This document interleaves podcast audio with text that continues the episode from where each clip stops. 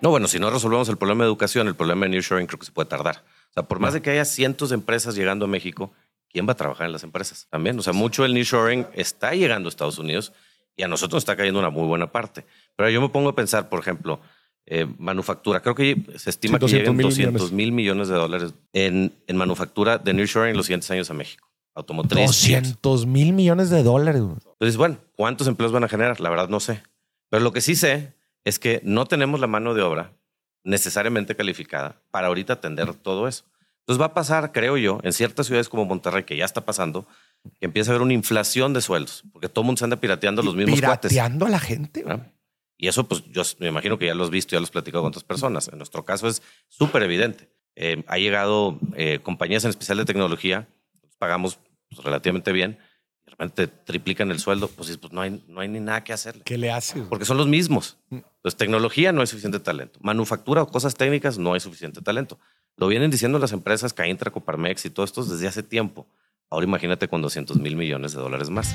Bienvenidos a Dimes y Billetes, un podcast de finanzas para nosotros los otros. Yo soy Maurice Dieck y juntos aprenderemos de dinero, inversiones y economía. Todo sencillito, con peras y manzanas. Prepárate, que este es el primer día de tu nueva vida financiera. 3, 2, 1. Comenzamos.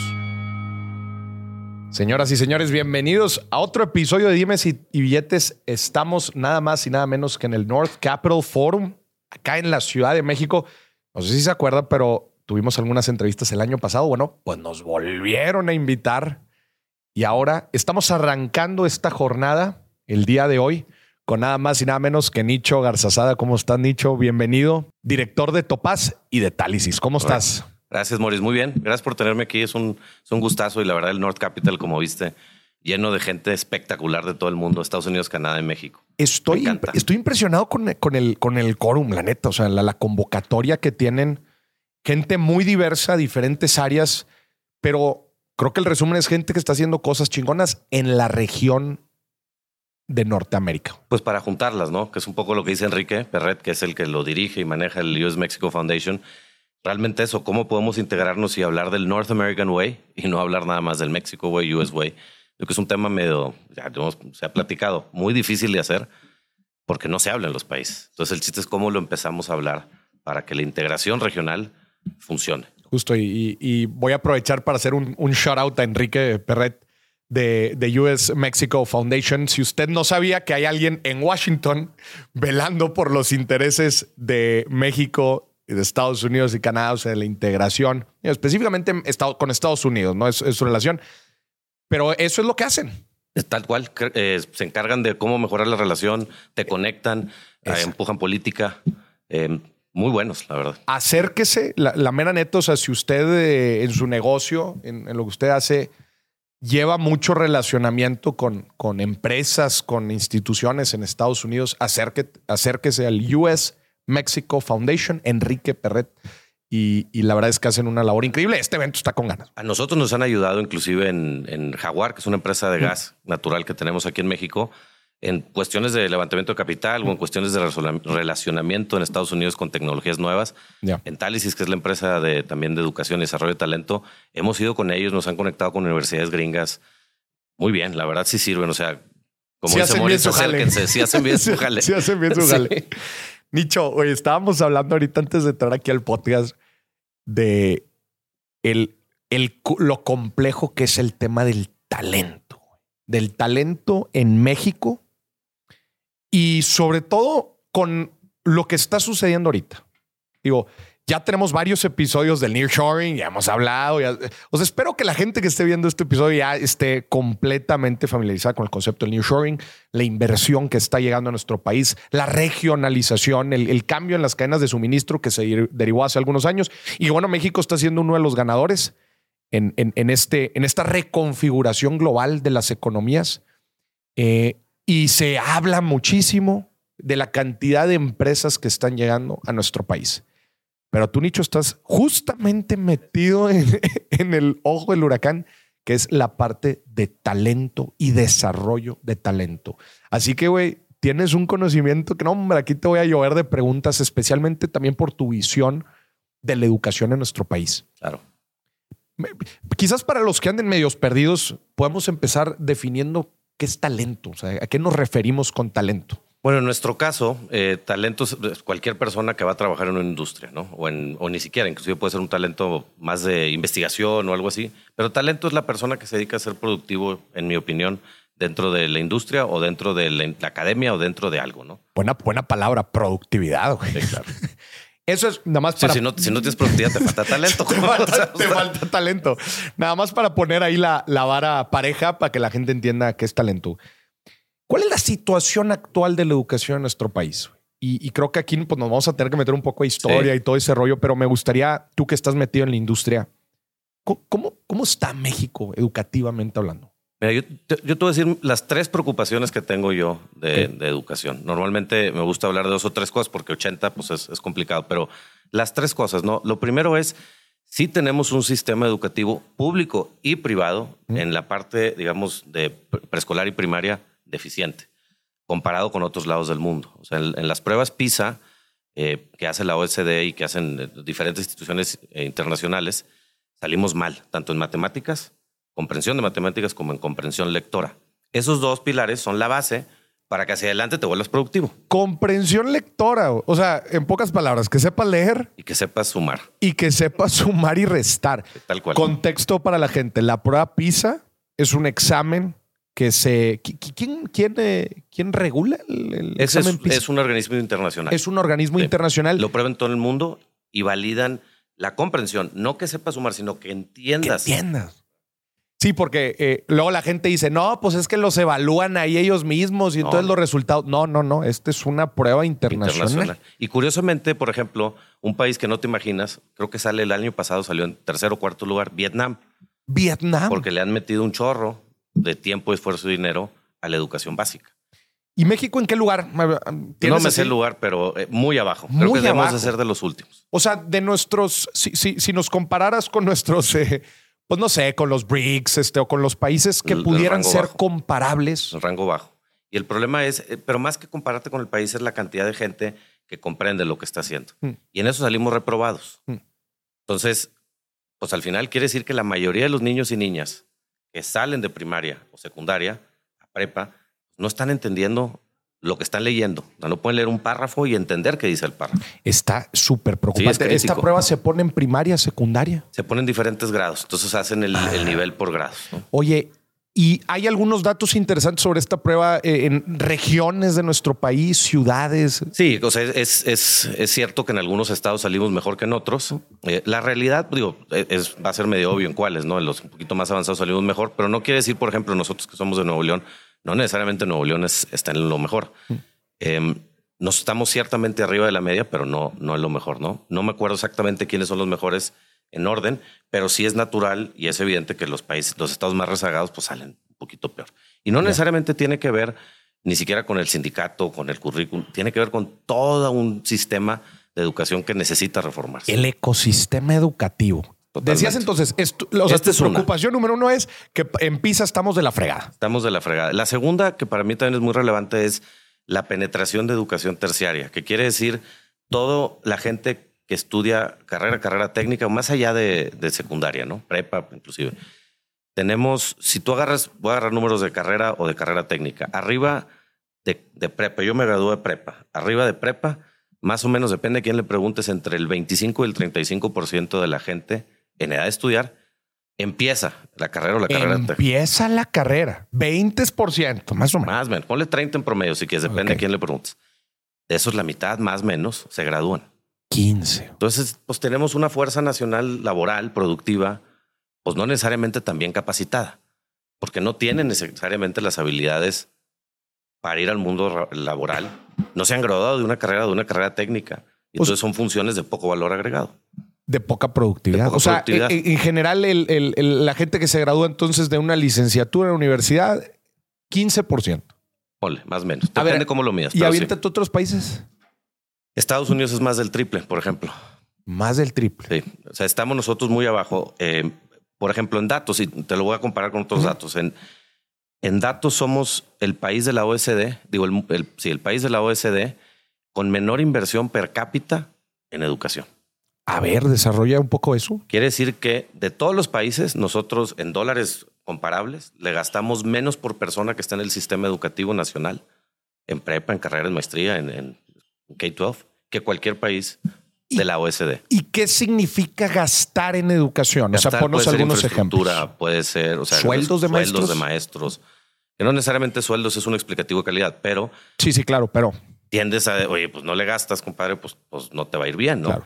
Y eso tiene que ver como porcentaje del PIB, pero también tiene que ver como porcentaje per cápita, digo, por monto per cápita, que eso es lo importante. Mm. ¿no? Tú puedes tener mucho PIB, pues te sobra. Suecia, pues a lo mejor le regala muy poquito a la educación, que no es el caso, no me sé el número.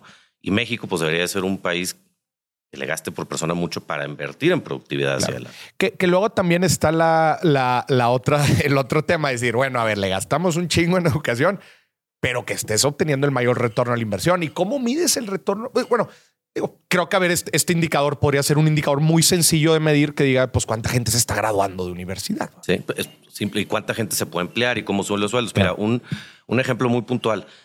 Por cada año de escolaridad, más o menos una persona promedio en México gana 30 mil pesos más al año. Ah, Entonces, ¿qué te gusta? Dos mil y pico pesos mensuales más por cada año de escolaridad. Ya. O sea, si yo entro a carrera, yo tengo un sueldo, por ejemplo, antes de entrar de 4, 5, 6, 7 mil pesos, depende del estado. Pero si me gradúo de carrera, pues voy a empezar con un sueldo de 8, 10 mil pesos más. ya, ¿Me explico? sí. Entonces, pues todo el mundo debería querer estudiar, pero tenemos un problema en México que es la- el- lo que yo le defino como el costo de oportunidad. Mm. O estudio, pero entonces no genero dinero. Entonces, ¿con qué como? Claro. ¿verdad? Entonces, ese problema Un círculo es vicioso. un círculo vicioso Ya. que tendríamos que ver cómo resolver como país. Oye, ¿tienes datos de educación eh, posgrados, maestrías? 2, 3% de la gente tiene. Muy, muy, Muy poquito, no es ni relevante. Ya. ¿Tienes ahí también datos de cómo aumenta el sueldo, por ejemplo, con una maestría? Más o menos con los mismos números. Con los mismos números. promedio. Digo, obviamente, si te das una maestría al extranjero, pues es mucho mayor, Ya. pero son muy pocos los que pueden hacer eso. Entonces, recapitulando, tu preocupación, Nicho, número uno, la gente en México, muy, o sea, hay un gran número de gente que no sabe, que no comprende la lectura, no sabe matemáticas. Número dos, baja inversión en educación y la gente no se termina graduando. Muy poca gente en realidad se gradúa de universidad. Y la tercera. La tercera creo que es más filosófica, es no nos ponemos ni de acuerdo en qué chingados queremos. Hay un grupo de gente que quiere para allá, el otro que quiere para allá, qué tipo de educación, cómo le hacemos, no le hacemos. Yo, yo he tenido discusiones en este, con este mismo gobierno actual, que no, yo creo que han hecho cosas bien, hay unas que nos falta mucho, eh, en donde de repente tenemos pláticas, oye, ¿por qué no nos ayudan a hacer un currículum de primaria con más temas de tecnología? Ujú. Y luego otros, no, no, no, eso no sirve para nada. Pues, entonces dices, a ver, pues vamos a ponernos de acuerdo. No hay una estrategia de desarrollo de educación en México. Entonces, por eso tenemos tantos problemas. Pero al final todo el mundo quiere lo mismo. El problema es que si no sabe, todo el mundo quiere tener más educación, pero no tenemos el cómo. ¿Me explico? Y, y, o sea, ¿por qué se dan este- estos diferentes ideologías. perspectivas? Ideologías. Ideologías. Pero a ver, no sé, no se, no se hace, un- no es un poco obvio decir, oye, a los niños les tienes que enseñar de, de tecnología. Eh, no, no, no, no parece obvio. mm, Pues para ti, para mí sí, güey, pero no para todos. este, no, yo sí creo que es obvio, eh, pero no, no todo el mundo. ¿Qué dirección estás encontrando? Ahorita dijiste, unos quieren jalar por un lado, otros quieren jalar por otro lado. ¿Qué dirección estás A encontrando? ver, teníamos, por ejemplo, en el gobierno de Peña Nieto la reforma de Aurelio Nuño, ¿no? La, la de educación, que yo creo que estaba muy bien encaminada. Tenía quizás algunas cositas que algunas personas no estaban de acuerdo. Se hablaba mucho de, de cómo iban a fiscalizar a los maestros. Bueno, pues depende cómo lo veas. Yo, yo creo que siempre hay que capacitarlos, darles chance, pero en el tiempo, pues también hay que, hay que exigirles, ¿no? Claro. Eh, y luego viene eh, el presidente actual, Andrés Manuel López Obrador, y viene Esteban Moctezuma. Mm. Esteban Moctezuma agarra la reforma de Aurelio y la compone un poquito en los, ojos- en los ojos de ellos. Mm. Y yo creo que era buena. El problema no es eso, el problema es que no se implementa. Y luego quitas programas muy importantes como las escuelas de tiempo completo, y programas desde, la, desde el desarrollo infantil, como el Espina. Ahorita hablamos de desarrollo infantil, que son básicos. Por ejemplo, también otra infraestructura en escuelas después del COVID, pues estamos pa'l monte, no hay capacitación docente, pues con la baja, los libros de texto. Entonces, al final, aunque tengas una reforma, la implementación es otra, ¿no? ¿Y, pe- ¿Pero por qué? O sea, no es el mismo grupo el que empujó. ¿No? es el tema, son diferentes grupos. O sea, por más de que dentro de Morena es el mismo partido, pues al final tienes diferentes ideologías. Oye, Nicho, danos una. Yo no soy experto en política, pero, No, no, no, es pero- claro, es evidente. Pero te ha tocado verlo ha desde la parte verlo. educativa. Oye, platícanos un poco de cómo funcionan, porque no lo he terminado de entender. Cómo funcionan los diferentes grupos de interés en, el, en, la en, en, todo el tema educativo en nuestro país. Llámese maestros, llámese sindicatos, llámese IP, llámese CEP, Secretaría de Educación Pública. O sea, ¿cómo funcionan estos grupos de interés? Porque sé que después quieres hacer un cambio y luego hay temas y luego la implementación es diferente y luego lo que se hace en un estado no es lo mismo que se hace en otro. O sea, danos un overview porque te puedo asegurar que muy poca gente en nuestro país, o sea, si no estás metido en la industria educativa, o sea, en el tema educativo, no lo, no lo terminas de entender. Y todos, típico, digo, nosotros carnitas asada decimos, ¿verdad? Pero cualquier otra persona siempre está cotorreando con sus amigos y amigas y dice, en nuestro país falta educación y a todos se les hace muy fácil decirlo. Sí, no tan fácil. sí pero no entienden cómo está, eh, pues, eh, el, cómo está configurado, compuesto todo el, modelo educativo en nuestro país. Platícanos un poco de eso. A ver, voy a tratar de explicarlo porque tampoco crees que soy experto, pero, pero sí más o menos lo explicaste. O sea, sí existe, está la CEP, obviamente, que pone la guía de la FE federal. Ellos dicen, de acuerdo a un a ver, primero, vamos a hablar de tema. La educación en México es, es un derecho. Mm. Eh, segundo, la educación privada sale a partir de un acuerdo secretarial de un secretario de educación hace muchos años. Entonces, de cierta forma, la educación privada tiene que regular a través de la SEP, lo cual no está mal. O sea, no, nosotros hemos tenido buenas experiencias con la SEP, no, no, no critico por ahí, al revés, creo que de repente son buenos. Sin embargo, el problema empieza, como decía, en la implementación de los temas. primero, ponle que nos pongamos de acuerdo, implementarlo, y ahí es donde está el, problema que ahorita decíamos, es, pues tenemos que ir con el sindicato, el CENTE, la CENTE, y hablar con los maestros, ponernos de acuerdo, sale todo esto. Entonces está la CEP por un lado, el sindicato por otro, y luego tienes las CEPs estatales. Estatales. Y algunas eh, divisiones de los sindicatos estatales. Y luego por otro lado tienes la educación privada, que pueden ser universidades o pueden ser eh, escuelas técnicas o pueden ser colegios o lo que tú quieras, ¿no? Mm. Y luego tienes las ONGs, que también mm. son un factor importante. Mm. Ellos empujan mucho, hay, gente que lo hace muy bien, hay unos que pegan por el lado de, digamos, de temas regulatorios, otros que pegan por el lado de calidad, pero hay muchas, muchas personas empujando. Lo que no hay, creo yo todavía, es como a lo mejor en Brasil, una organización que agregue y que ponga la visión juntos y que independientemente de los cómo el qué se define. Ya, o sea, como una institución paraguas eh, Imagínate el Consejo Nuevo León en Nuevo León, pero para educación a nivel nacional. Ya.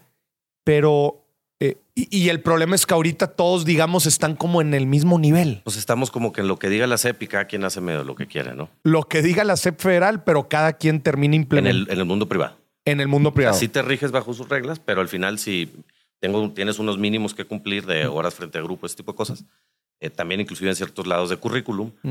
Pero en algunos casos, depende del nivel académico que estés, puedes dar un poco más, puedes tener una carrera que sea diferente a otras. No, no soy experto en la parte de K-12, pero sí en, más en universidades. Y ahí sí te dan, tú puedes proponer una carrera de ingeniería industrial diferente a la de la escuela pública. Ya. Problema. Justo, y, y, es la CEPLA que te termina. Al final eh, te, lo, te lo terminan avalando. Te lo terminan avalando. Eh, es que sí, o sea, a ver, existen diferentes eh, piezas del rompecabezas eh, cada quien, me imagino, como tú dices, diferentes intereses, ponerlos todos de acuerdo está cañón. ¿Otros países lo han hecho? Pues sí, al final es un tema político. O sea, el, cuando tienes tantos organismos metidos y es tanta complejidad, y luego pues, es medio conocido que de repente las se usan de repente a los maestros para temas electorales, cosa que no estoy de acuerdo yo, cada quien debería votar por lo que quiera. Eh, y eso complica, creo que la dirección y la implementación de ciertas definiciones. Mm. Entonces, el, otros países lo han hecho, han sido exitosos. Corea ha sido exitoso, Vietnam, como mencionamos ahorita, está siendo exitoso. ¿Cómo me duele el caso de Corea? Güey? éramos del mismo tamaño hace 40 años. Digo, lo he dicho varias veces. De hecho, tengo un episodio completo yo hablando sobre la comparativa México-Corea del Sur 1970 a la fecha. Y hablo, por favor, búsquelo en mi canal, oiga. Comparación México contra Corea del Sur. Y es un tema que, me duele, o sea, un país tan chiquito, tan emproblemado con su vecino del norte. Oye, nosotros con tantos, tantas bondades, tantas cosas a favor. Estados Unidos al lado. o sea, lo otros todo. Y estos güeyes supieron hacer el jale. ¿Dónde, Moris? ¿Dónde, dónde, ¿Dónde hicieron el jale? En la educación y en la tecnología. Empezaron por educación, pero al final, fíjate a lo que, a lo que llevaste.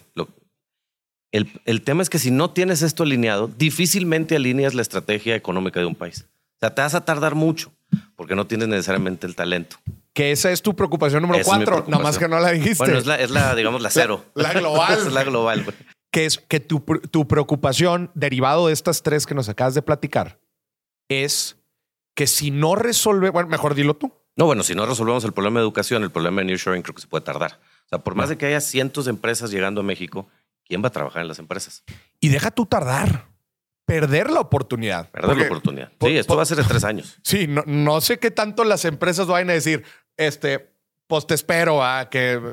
Porque hay otros jugadores, este, ¿no? Vietnam, el mismo Corea del Sur, O que lo están haciendo bien. O te instalas en Estados Unidos Mm. también. O sea, Exacto. mucho el nearshoring Sí, claro. está llegando a Estados Unidos y a nosotros nos está cayendo una muy buena parte.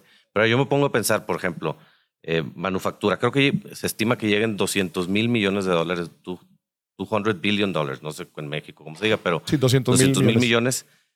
en, en manufactura de nearshoring en los siguientes años a México. Automotriz. chips, 200 mil millones de dólares. güey. zorro. Entonces, bueno, ¿cuántos empleos van a generar? La verdad no sé. Pero lo que sí sé es que no tenemos la mano de obra necesariamente calificada para ahorita atender todo eso. Entonces va a pasar, creo yo, en ciertas ciudades como Monterrey, que ya está pasando, que empieza a haber una inflación de sueldos, porque todo el mundo se anda pirateando los mismos cuates. Pirateando a la gente. ¿no? Y eso, pues yo me imagino que ya lo has visto, ya lo has platicado con otras personas. En nuestro caso es súper evidente. Eh, ha llegado eh, compañías en especial de tecnología, pues, pagamos pues, relativamente bien, y de repente triplican el sueldo, pues, pues no, hay, no hay ni nada que hacerle, ¿Qué le haces? porque son los mismos. Mm. Entonces, tecnología no hay suficiente talento. Manufactura o cosas técnicas no hay suficiente talento. Lo vienen diciendo las empresas Caintra, Coparmex y todos estos desde hace tiempo. Ahora imagínate con 200 mil millones de dólares más. Madre mía. Entonces dices, bueno, pedo, los capacito. Pues no. ¿Por qué no? Porque no saben leer y escribir. O sea, no- me explico, o sea, no está tan fácil. Seguramente se va a poder algo y seguramente podemos hacer cosas, pero nos, o sea, sí es un tema que creo yo que se resuelve, claro, de una manera sistemática, con el, con el, o sistémica, con el, digamos, con el gobierno, siempre tiene que ser el gobierno enfrente. Pero por otro lado, tenemos que los empresarios y las empresas dedicarle mucha lana al tema de desarrollo de talento. Eh, he escuchado diferentes modelos, justo lo platicábamos antes de entrar, eh, que mi tío está encabezando el Conalep Conalep. Nuevo León, Ujú. el esfuerzo de Conalep Nuevo León. Y digo, los esfuerzos que están haciendo la neta Buenísimos. Conalep son buenísimos. Y me platicaba inclusive de modelos en donde tienen eh, eh, relación con las empresas y las empresas le están pagando a la gente por estudiar. güey. Ese es el tipo de cosas. Pero bueno, como decíamos al principio, somos el peor país, el país de la OSD con menos inversión per cápita en educación. Pero hay otra cifra que a mí me aterra más, A ver. que somos el peor país de la OSD con menor inversión per cápita en desarrollo de talento en las empresas. En desa- O sea que, a ver, ya estás adentro, carnal. Ahora crece conmigo. Te voy a capacitar, te voy a desarrollar. Este es tu plan de carrera. O sea, n- tampoco le Tampoco. invertimos a nuestra gente. Pues estamos fritos. O estamos fritos. Ese es mi punto. Entonces, la productividad con talento malo, Y luego la gente se pregunta que por qué no. ¿Por qué, por qué no somos más productivos. ¿Por qué Pues no porque somos más pues, productivos, compadre. Me explico. Ya. Entonces, eso para mí son los problemas de fondo. Obviamente hay formas de sacarlo adelante. Hay iniciativas con la del CONALEP. Nosotros tenemos, por ejemplo, algo muy similar al CONALEP. Es el modelo dual alemán. Se parece mucho, es muy similar, es prácticamente lo mismo. Eh, y lo damos en, eh, creo que son Explícanos, eh, es cómo es el el modelo. modelo dual. dual alemán es un modelo pues, que se inventó en Alemania claramente para la parte de manufactura, las Ok. partes más técnicas, en donde tú estudias un periodo de tiempo Mm, y mm. luego aplicas ese conocimiento en una empresa un Ya. periodo de tiempo. Pero en caliente, va. en o sea, caliente. O sea, lo normal es que estudies un año y luego te vas un tetramestre en la, en la empresa sobre los temas que estudiaste y luego es- regresas, estudias otro tetramestre y luego es- aplicas lo que aprendiste y así te vas hasta acabar tu carrera. Ya, Entonces es muy práctico. ya. Ese es un tema que la educación superior tiene que convertirse cada vez más práctico. Eso es otro tema. Pues nosotros hacemos eso. El CONALEP está haciendo algo igual y ahí las empresas sí, pues le importa. Pues estás capacitando a su gente. Hemos trabajado nosotros con empresas de diferentes tipos. Eh, tenemos, digo, son 50 ciudades y tenemos alrededor de 30, 40 mil alumnos en ese modelo ahorita a nivel nacional. Eh, ese tipo de cosas las empresas lo tienen que hacer porque si el gobierno no lo hace, Mm.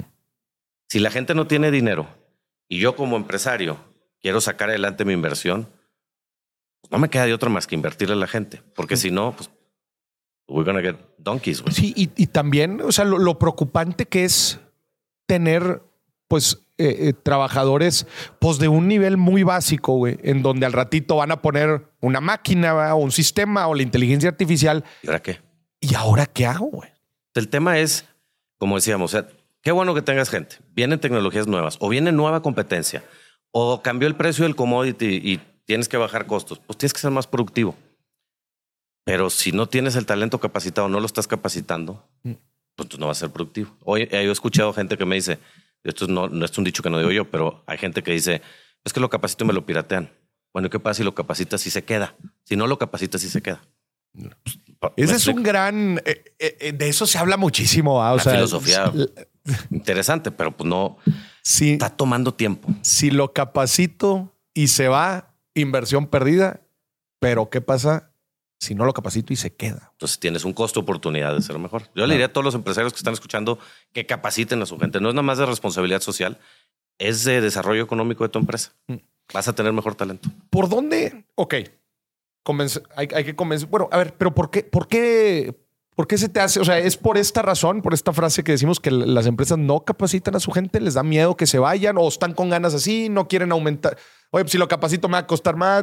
Pues hay una, eh, no es una sola razón. Yo creo que hay este, desde costos apretados, a lo mejor no sé cómo acomodar mi presupuesto, puede haber también desconocimiento, puede haber falta de oferta, eh, puede haber muchas cosas. Yo creo que no es una falta de voluntad necesariamente, quizás es una falta de organizarnos. La tecnología no está bajando las barreras de todo esto. O sea, sí, sí, definitivamente. O sea, hay plataformas. Eh, nosotros tenemos una plataforma de capacitación. Claro, que ahí tenemos muchas empresas que, más de 50 empresas que confían y les damos capacitación corporativa mm. eh, a través de modelos digitales, híbridos o presenciales. Muy baratos. O sea, podemos dar cosas desde diplomados 350 pesos, por ejemplo, por persona, que es regalado. Ya. Entonces, el, eso, pero hay otra, está Coursera y está LinkedIn y están todas estas. Hoy en día, sí, la realidad es que puedes aprender de lo que cae. A ver, lo tus podcasts. La gente aprende mucho. en los 600 contenidos. Sí, en los 600 pero, y se va a aventar una maestría en finanzas. Bueno, y tú estás dando una clase, ¿no? Ahora, este, o vas a dar un diplomado, ¿no? Eh, bueno, constantemente. Estás dando. Tú dices. Eh, en, lo personal. En lo personal, sí. Sí, sí. sí. Todos esos son espacios de aprendizaje. Claro. Eh, lo que yo creo es que hay que capacitar a todos los niveles de la organización. No solamente al que está en la línea, sino también al que está supervisando y sino también, o sea, todo el blue collar y lower white collar y upper white collar. Luego hay empresas multinacionales que lo hacen muy bien y hay que aprender de ellos, pero hay algunas que estamos aquí en México que de repente decimos, no, voy a mandar a mis directivos a Harvard a un curso de un mes. Para eso, digo, qué padre, felicidades. Y los demás. Y los demás. Y entonces eso te ayuda en retención y te ayuda en satisfacción y te ayuda en conexiones, engagement y eso te ayuda en productividad y te ayuda en, pues, eventualmente tener más más margen en tu empresa. Claro. Oye, o sea, ¿por dónde podemos atender en general el problema educativo en nuestro país? O sea, lo, veo por dos partes, justo le decías. Oye, una cosa es volver productiva a la gente, ¿va? O sea, que, educarlas, ¿verdad? Que sepan leer, escribir, este, eh, matemáticas y que estudien una, una carrera. Eh, y luego otra cosa es, desde luego, las empresas y la inversión y la inversión que ellos hacen en, su empresa. Eh, ¿por o sea, ¿cómo, empezarías a atender todo este problema? Digo, yo sé que es complicado, pero ¿qué, se te hace a ti que es como lo primordial que se debe atender? Eh, creo que son soluciones a mediano, a corto y a largo, bueno, no a corto, no, a mediano y a largo plazo. A, corto puede ser curitas, pero no hay mucho más. El, yo, yo sí empezaría invirtiendo la prioridad para mí sería el largo plazo. Y largo plazo, en mi opinión, tiene que ver con tres partes. Mm. La primera es desarrollo infantil temprano. No hemos hablado de eso, pero... No hemos hablado. Desarrollo infantil temprano, eh, el retorno a la inversión que puede hacer cualquier país, por cada dólar que tú le metes al desarrollo infantil, te genera 10 dólares de PIB en el futuro. Eso lo probó un profesor de la, de Madre mía, güey. Por 10. Por 10. Porque haces a la persona más productiva y tiene un tema científico. Al final, el, hay una cosa que Jack Shonkoff de Harvard le dice el estrés tóxico. El estrés tóxico básicamente es todos los niños que viven con estrés. Y el estrés pues, no es casado por ellos, pues están bebitos, tienen tres meses, seis meses, dos años. Es una etapa fundamental en el desarrollo de las personas. Oye, ¿podrás creer que hay gente que cree, no, pues está bebito, hombre, no tiene... A ver, el 80% de las conexiones neuronales se hacen de 0 a 6 años. Madre mía, el 80%. O mi abuelo me decía, ya llegaste, o, sea, contaba, eh, ya a los seis años ya perdiste a tus hijos. Imagínate. Güey, está, está cañón ese dato, güey. Entonces, pues si tú quieres ser competitivo en el largo plazo, pues tienes que invertir en que las conexiones neuronales de, la, de los chavos y la ciudad se hagan, de la ciudadanía se hagan buenas. Y a ver, danos ejemplos, o sea, de esa inversión en temprana edad. ¿Qué son? ¿Guarderías? Este, ¿Alimentos en las escuelas? Tiene, tiene mucho que ver con alimentación. Tiene mucho que Porque luego dicen eso, no, pues, este, págale más a los profesores. Sí, güey, pero no está, no llegan desayunados los pobres chavos. Bueno, esto no. estoy hablando inclusive antes. O sea, estoy hablando de Ah. antes de los seis años, antes de los tres años inclusive. Ok. La alimentación me refiero a leche materna, por ejemplo. Ya. Hay gente que da Coca-Cola en la mañana. Se oye triste, pero se la da a los niños de tres meses porque pues, no saben. Sí. O sea, no es un tema que quieren o no quieren, es nada más no saben. Entonces, alimentación y nutrición, salud, cuidado de la salud. Hay niños que se enferman y se mueren y, o, o ya quedan este, dañados. Sí, ¿no? con algún daño. Hay una cosa muy simple que es realmente cariño, afecto. O sea, el- con los niños tienes que estar con ellos, tienes que abrazarlos, tienes que tocarlos con los bebés, me refiero, Mm. para que se sientan queridos y eso les genera tranquilidad y seguridad. Porque luego, y ese es un gran tema, porque luego eh, muchos de los, eh, ¿cómo se dice? Digo, yo, yo no sé, yo no sé estos temas, pero eh, luego, si, por ejemplo, si no recibiste cariño probablemente en esta El etapa, apego, le dicen. el apego, Sí. eh, eh, luego más grande, desarrollas como ciertos, ¿cómo se Pues dice? según lo que entiendo, te hace más seguro o menos seguro este, emocionalmente, pero Sí. no, no soy experto otra Sí, vez. no, pero, pero tiene va. impacto. Sí, claro, seguro. Eh, y la otra sí tiene que ver con estimulación. O sea, sí hay, a ver, tú tener un bebé en, un, en una cuna o un corral ahí, este, tres años, viendo el techo, Sí, pues no, no no. ve nada. Entonces sí hay maneras de cosas muy simples, con una pelotita, con este, estirarle los brazos, ese tipo de cosas. Todo eso ayuda. Lo más importante de todo es que tengan un ambiente donde se sientan seguros. A eso me refiero también con reducción del estrés tóxico. Qué, qué importante, Nicho, lo que estás diciendo, porque entonces esto cambia un poco el paradigma de que probablemente la mejor inversión en educación ni siquiera está en, La mejor inversión... en el mundo educativo. Es a lo que voy. Déjame, ahora hablamos de la prueba PISA. ¿Cómo queremos que comprendan los niños si no tienen las conexiones neuronales? Ya. Me explico. A ver, Sí. no quiere decir que, una, que, que tienes que tenerlo a fuerzas esto para que el otro funcione. No. Pero sí es importantísimo que si quieres ser más competitivo como país, empecemos desde la raíz. Hay algunas personas que inclusive dicen que desde los embarazos se empieza a trabajar. No conozco cómo, pero hay gente que lo dice. Entonces tú imagínate, paso uno, oye, pues en el largo plazo, invertir en esto, toma 20 años. Sí, sí, claro. Pero desde ahorita lo haces. Eh, Obama hizo un programa de inversión en estos temas que hablamos de más de un billón de dólares en su administración. Son temas muchos de concientización, de educación.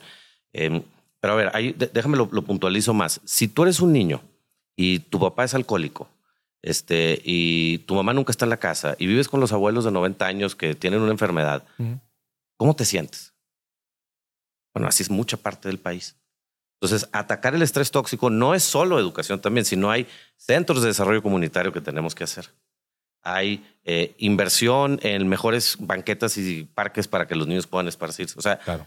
hay mucha infraestructura de ciudad, güey, ¿no? Que es un proyecto a largo plazo. Es un ecosistema gigante, güey. O sea, son demasiadas variables y, lo, y ese punto que acabas de decir, o sea, no es eh, desgraciadamente como los políticos se manejan de, pues es que tiene que ser a tres, seis años para yo cortar el listón y le chinga. No, o sea, se requiere una visión súper de largo plazo que no te va a traer tanto capital político. Por eso, por eso comentaba al principio que creo que falta un agregador de la Estrategia Nacional de Educación que no sea político, que participe el político y el sector privado, porque el político tiene un incentivo de reelegirse o de seguir creciendo. Sí. Y es muy difícil ver un resultado si le dedicó tanto tiempo a proyectos que toman 10, 15 años. Ujú. Entonces, mejor que la banqueta, que el bache, que la seguridad. O sea, eso sí jala. Y también hay que hacerlo. O sea, hay que hacer un poco de todo. El problema de eso es, pues, tenemos recursos limitados. Entonces, ¿cómo? O sea, el tema económico en México siempre es un problema. Pero bueno, fase uno sería eso. Fase dos, imagínate que vas avanzando. Sí tenemos que meterle mucho más a los currículums pedagógicos de las primarias del país y O sea, secundarias. ya ahí terminamos la parte temprana, ¿verdad? Que, Pero- que no tiene tanto que ver con educación, pero, re- pero tiene que ver con el contexto en el que crece el Tiene niño. que ver con bienestar y contexto del que crece el niño. Pero sí hay mucho tema de educación porque hay que educar a los papás también Ya, y a los claro. cuidadores. ¿no? Claro, claro. O sea, hay que educar a Sí, o los sea, cuidadores. educación en, en criar un hijo o una hija. Bueno, ¿no? es que se parece porque mi tercer punto iba a ser educación también para los maestros. O Esto no es dato. Pero el segundo punto era el de, el de sí cambiar un el modelo pedagógico en Sí, primarias. cambias el modelo pedagógico, eso es un, un tema curricular. Hay muchos expertos en el país que lo hacen de maravilla y luego hay que lograr que se implemente. Necesitas eh, infraestructura, libros, arquitectura. Y el tercero, que Pero es- actual- digo, antes de pasar al tercero. eh, Dale, ah, dale, no, dale. dale. pe- pero actualmente no es bueno. No, en algunos casos no. O sea, el, eh, una cosa es lo que diseñas y otra cosa es lo que se ejecuta. ¿Qué tiene que ver con el punto 3? Tiene que ver con el punto 3. Por eso voy. Entonces tú puedes diseñar un currículo muy bueno en ciertas ciudades, colegios, nacional. Eh, hay cosas ahorita de los libros que pues, o sea, las conoce mucha gente, que muchas personas no están de acuerdo que si el sistema solar, el planeta va adelante o después. O sea, pues eso tiene que estar bien hecho, ¿no? De entrada. Seguramente hay otras cosas de los libros, yo no los he leído, muy buenas. ni, ni, los voy a leer, pero, pero tiene cosas seguramente muy buenas. Pero el tercero, que es el más importante, si no tienes a los maestros capacitados, funciona. Yo, le, yo prefiero, o sea, sí hay que capacitarlos, pero lo que tenemos que hacer es dignificar la profesión Híjole, docente. importante. O sea, tenemos, a ver, íbamos al colegio, de repente hasta nos madreábamos a los profesores. Tú vas a países europeos nórdicos y los profesores son el, el párroco del pueblo, hace cuenta casi, casi son así, autoridades. En México eso no pasa. ¿Cómo le hacemos para eso? Pues necesitan capacitación, mejores salarios, oportunidades y cosas. O sea, hay muchas cosas que tienen que hacer para que ellos en sí entonces, puedan transmitir todo lo que se ha diseñado de forma eficiente. Ya. Entonces, es, es, un ciclo que va a tomar muchos años, ¿no? Y luego llegas ya al último punto que hablamos, que es la parte profesionalizante, que es igual currículums alineados a la industria, que se parece al dos que dije, y profesores alineados a la experiencia de la vida real. En la industria, eh, pues muchas de las quejas del sector privado es las universidades no generan alumnos con las capacidades que requerimos. De hecho, hay muchos estudios que dicen que la mitad de los chavos, más o menos, los tienes que volver a reentrenar. Ya. Cuando entran a la. O sea, que fuiste a la mendiga carrera. pero bueno. Eh, igual es lo mismo currículum, pero también tiene que ver con los, con los maestros. ¿no? Hay otro tema que es importante, que es también la educación humanista o humana, como le quieras decir. O sea, no, no, no podemos hacer todo productivo. Todo técnico, va puras maquinitas. Puras maquinitas. o sea, pues tenemos también que tener filósofos, entonces tener historiadores y arqueólogos y, y formaciones también de ciudadanía activa y valores y todo ese tema. ¿no? Entonces, hay mucho que hacer. Eh, y no va a ser un tema de tres minutos. Ahora, en el corto plazo, te me preguntas, pues, ¿cuál es el otro? Yo creo que en el corto plazo, pues, podemos, en esto mismo que dije, a largo plazo, pues ir parchando pues ir haciendo hoy. Sabes que, eh, por ejemplo, en Nuevo León hace mucho hicieron algunos centros comunitarios con el gobernador, creo que Rodrigo Medina, em, y ahí pues traían gente, tenían computadoras y les enseñaban a, diferentes oficios, pues ese tipo de cosas ayuda, ¿no? Todo lo que se puede hacer ayuda. Me llamó la atención ahorita que estabas platicando como la necesidad de tener este organismo no público. No público pero, eh, a ver, desarrolla un poquito eso. O sea, ¿cómo lo ves eh, funcionando? Mira, yo creo que hay mucha gente muy valiosa en el país, en el sector público y en el sector privado. Mm. Conozco muchos de ellos, pero debe de haber alguien que nos pueda juntar a todos.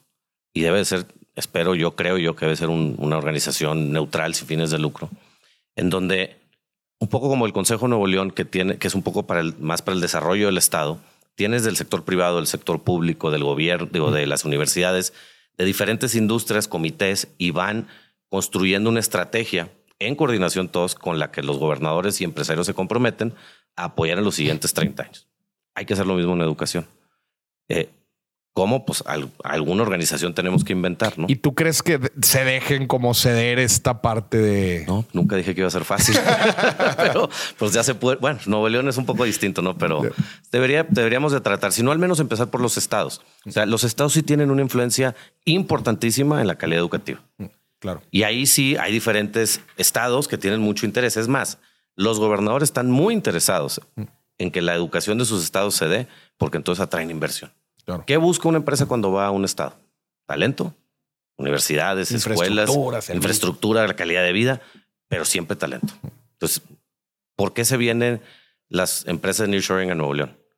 Sí, claro, el gobierno está saliendo a vender y hacer su chamba, pero es por 70 años de historia donde tienes universidades de primer mundo, colegios de primera, una ciudad con buena calidad de vida, etcétera, etcétera, que dicen, oye, pues aquí quiero estar. y aparte pegado a la frontera. Oye, ¿sabes también otra cosa que, que dentro de lo que estabas platicando específicamente el nearshoring, güey? Y de cómo si no tienes talento, eh, se terminan inflando demasiado los sueldos y luego se terminan peleando entre la misma gente. Y lo que no estamos mencionando es que pues, la pelea principalmente son de las grandes empresas. Y las que traen billetes. Y las Pero háblame de las pymes, güey. O sea... Eh, Vamos a sufrir. Sí, las pymes dicen, bueno, ¿y yo de dónde voy a sacar gente? Porque yo no puedo pagar a ese. Bueno, seguramente has platicado con gente de la CAINTRE de Coparmex. Batallan.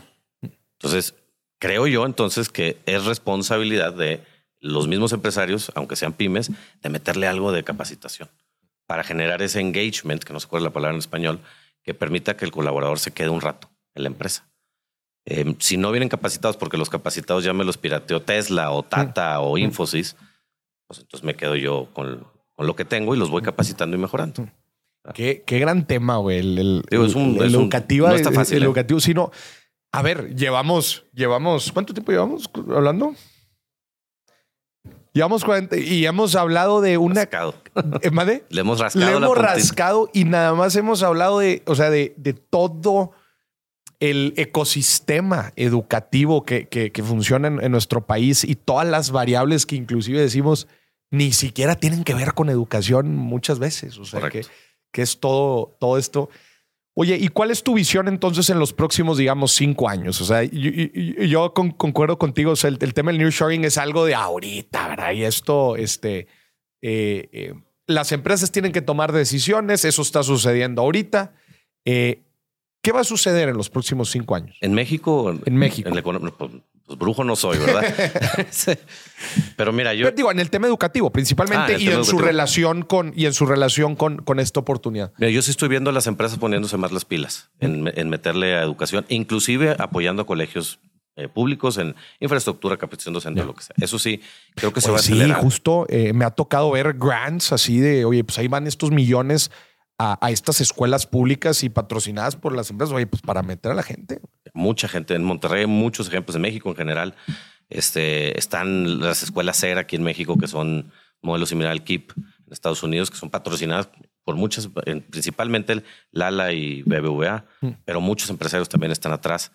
Y ese es un ejemplo padrísimo de una escuela privada, pero que es prácticamente gratis mm. para chavos que no tienen otra forma de estudiar. Eso lo, voy lo vamos a ver más y lo vamos a ver creciendo y lo vamos a ver patrocinado por las empresas. Mm. Y también creo que vamos a empezar a ver un auge en mucho más capacitación como un país más desarrollado dentro de mm. las empresas. Ojalá veamos un auge también en educación temprana. Eso es un poco más difícil de percibir. Eh, pero solo con el tiempo. Solo con el tiempo. Y aparte, pues no, ni si, yo creo que ni siquiera tenemos el conocimiento suficiente como país, ni nos han educado así. Mm. Entonces eso requiere un, cambio filosófico más fuerte. Oye, hablando eso de, del tema filosófico, digo, en los últimos años, como que eh, especialmente por la administración que está ahorita, digo, no nos vamos a meter a muchos temas políticos, pero claramente hay diferentes corrientes, ¿no? Dentro de lo que se busca que se, que se eduque a la gente. Tú, desde, la trinchera de la educación, o sea, ¿cómo, cómo, cómo te ha tocado vivir esto? Y obviamente también concuerdo en que una cosa es la que se dice a nivel muy arriba y otra cosa es lo que en verdad sucede en las escuelas. ¿A qué te refieres con, con corrientes? No, pues por, ejemplo, ahorita lo que salió de los libros de texto. Ah. Es que no, pues es que les, les, quieren enseñar este tipo de cosas o esto, o es. Eh, o sí, o sea, en general. Digo, eh, ideología siempre ha habido. O sea, eh, dos ejemplos. El, el primero es pues, los niños héroes, ¿no? No existieron. O sea, así como los pintan o como los aprendimos tú y yo, pues no era así. Esa es una, y eso siempre hay un tema de ideología. Mm. ¿Por qué? Porque quieren resaltar algo. Lo mismo acá, o tumbar a alguien o sumar a, sumar a alguien y así, ¿no? Eso es medio político. Em, el otro tema importante, pues, es la educación inclusive religiosa, mm. ¿no? Buena o mala, sigue teniendo una ideología. Mm, claro. Eh, hay escuelas también católicas, cristianas, judías, de muchos tipos. Eh, yo creo que al final, eh, yo, cada quien tiene que tomar su decisión personal. O sea, yo no, a mí me gusta mucho personalmente una educación donde, por ejemplo, para mis hijos vean un poco de todo. Mm. O sea, que no estén, esta es la forma que tienes que ser y pensar. Yo no creo en eso. Yo creo que hay que exponerlos, hay que, digo, cosas razonables mm. a las edades que cada quien tiene. Y en base a eso, que vayan generando un criterio y que generen pensamiento crítico. Mm. si les dices, es por aquí, pues no vas a aprender a sumar, vas a aprender a dos más dos es cuatro, pero no sabes por qué. Lo que quieres es que entiendan por qué, que razonen, que se hagan su propio juicio. Es complejo. ¿Y cómo, cómo, has visto ahorita en, el, en este cambio tan drástico que se ha dado en los últimos años, digitalización, ya ves las nuevas tendencias, inteligencia artificial y la madre? O sea, que, que hay pronósticos de que la educación va a cambiar drásticamente. Totalmente. En el corto plazo, y corto plazo te estoy diciendo 5 o 10 años. ¿Cómo, ¿Cómo es esto? Y cómo, sobre todo, preparamos a la gente para eso que viene. Yo siempre he dicho que hay dos brechas que a mí me preocupan mucho. Y brechas me refiero a que si alguien no tiene esta educación, haz cuenta que esa brecha es gigante y cada vez está siendo cada vez más grande. Número uno, la brecha financiera, o sea, la gente que sabe de finanzas, la gente que, que conoce cosas tan simples como cómo seleccionar un crédito, la importancia de un historial crediticio, cómo invertir y la importancia de invertir para tu retiro, etcétera. Digo, esas cosas, finanzas. Súper importante. Imagínate, alguien que sabe de eso, güey, contra alguien que no, o sea, la brecha es gigante. Y número dos, la parte digital, güey. O sea, Totalmente. hoy en día, alguien que está, que está capacitado para en temas digitales y de tecnología contra alguien que no, es una brecha gigante. Eh, em, eh, estábamos hablando de Emilio Cadena, ¿verdad? Justo, Eh, él tiene una, un concepto para llamarle a este tipo de personas. No solamente de tecnología, sino él, él les llama ciudadanos internacionales, ciudadanos del mundo que todos, pues, el ciudadano del mundo ¿no? o esta persona internacional, pues es este mexicano, ¿no? Que hay, ha viajado, ¿no? Que, que es competitivo en cualquier arena del mundo y él este, conoce de culturas, este, sabe varios lengu- eh, varias lenguas. A ese tipo de gente me refiero. Comparado contra una persona que quizás no tuvo estos privilegios, no tuvo estas oportunidades. Esas dos brechas me preocupan mucho. ¿Tú cómo las ves? Yo totalmente. Te voy a poner un ejemplo muy tangible de eso. Eh, imagínate un arquitecto hoy y un arquitecto hace 40 años. No, hombre. Un arquitecto hoy que no sepa si su proyecto va a ser rentable o cuánto va a costarle al cliente, pues no te van a contratar. No, Finanzas.